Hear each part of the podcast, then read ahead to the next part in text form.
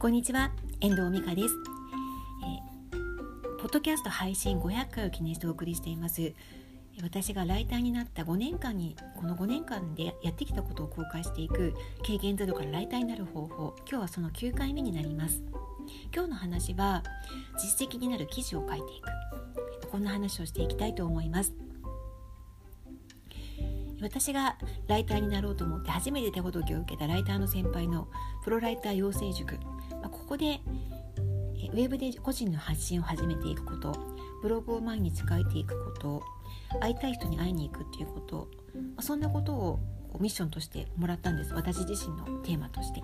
その中の一つに、まあ、実績になる記事を書いていくっていうミッションがあったんですね。でこれはどういうことかっていうとライターの仕事を受けるにはやっぱり受注するにはお手本っていうか例文が例文っていうかこういうものが書けますよっていうものが提示できると強みになるんですね。なのでこういうものが書けますよっていうものを提示するためにも何かこうインタビュー記事だったり取材記事だったりとかっていうものを書かせてもらうようにしていました。私が目指していたのはウェブライターではなくて取材ができるライターでしたので取材をメインにした取材をさせていただいてその人の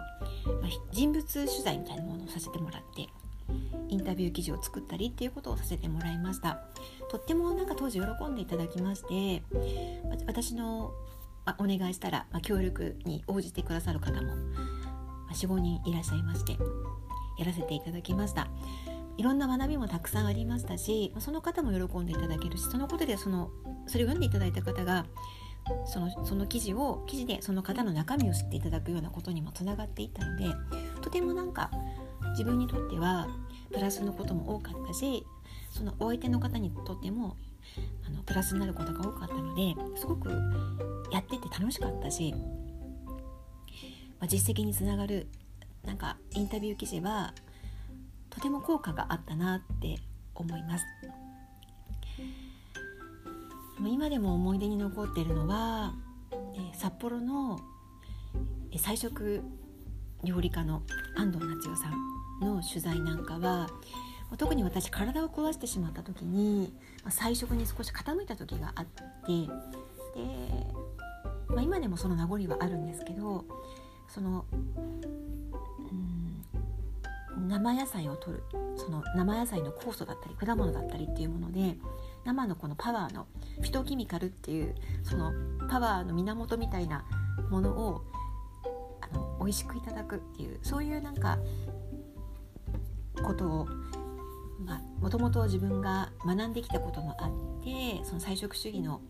菜食料理家の安藤夏代さんのお話はとっても面白かったなっていうふうに思っています。お料理も載っけられたりとかしたの写真でねすごくあの華やかなインタビュー記事にもなったかなって思います。であとはそうですね当時大人気だった企業コンサルタントの菅原ひなここさんとかねドキドキしましたけどオンラインで取材させてもらったりとかあと札幌の講師の講師のなんかせ講師の先生みたいなそのセミナーをしていく講師のための先生である佐々木美里さんとかね。なんか佐々木さんのなんかこう心意気だったりとか仕事に対する姿勢なんかも学ばせてもらったりとかして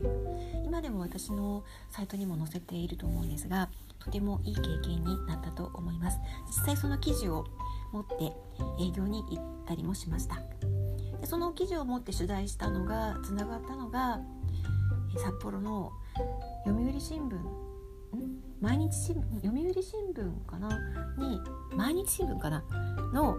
えー、札幌、えー、県に配られる折り込みの折り込み折り込み広告のライターとして1年2年かな？2年、えー、働かせてもらったことがあってそれはその自分が作ってきた実績となる記事をお届けしてえ営業してその1年後にお話が来たっていうそういうなんか経緯があるんですよね。なんかやっぱり何か自分の実績になるようなものを記事として作っていくことは大切かなっていうふうに思います。あ、最近はないですけれども当時は何て言うんだろうこう無料でセミナーをやったりとかそのフロントとしてやっていくセミナーだったりとか出版記念のセミナーとかもあってその内容とかをブログで紹介したりとかっていうのもやったんですよ。それも喜んでいただけたかなって思うんですけど、ライターとして知ってもらう機会にもなるしとてもなんかそれなりにその時の時にあった実績の作り方みたいなところでチャレンジしたのを覚えています、まあ、今でも変わらないと思います。実績になる記事を作っていくということが。ライターとしてはなんかこういう出発が大切になってくるし、まあ、人脈作りにも役に立ったなっていうふうに思っています。今日は実績になる記事を書いていくという話お伝えしてみました。いかがでしたでしょうか？明日はこういうミッションをやりながら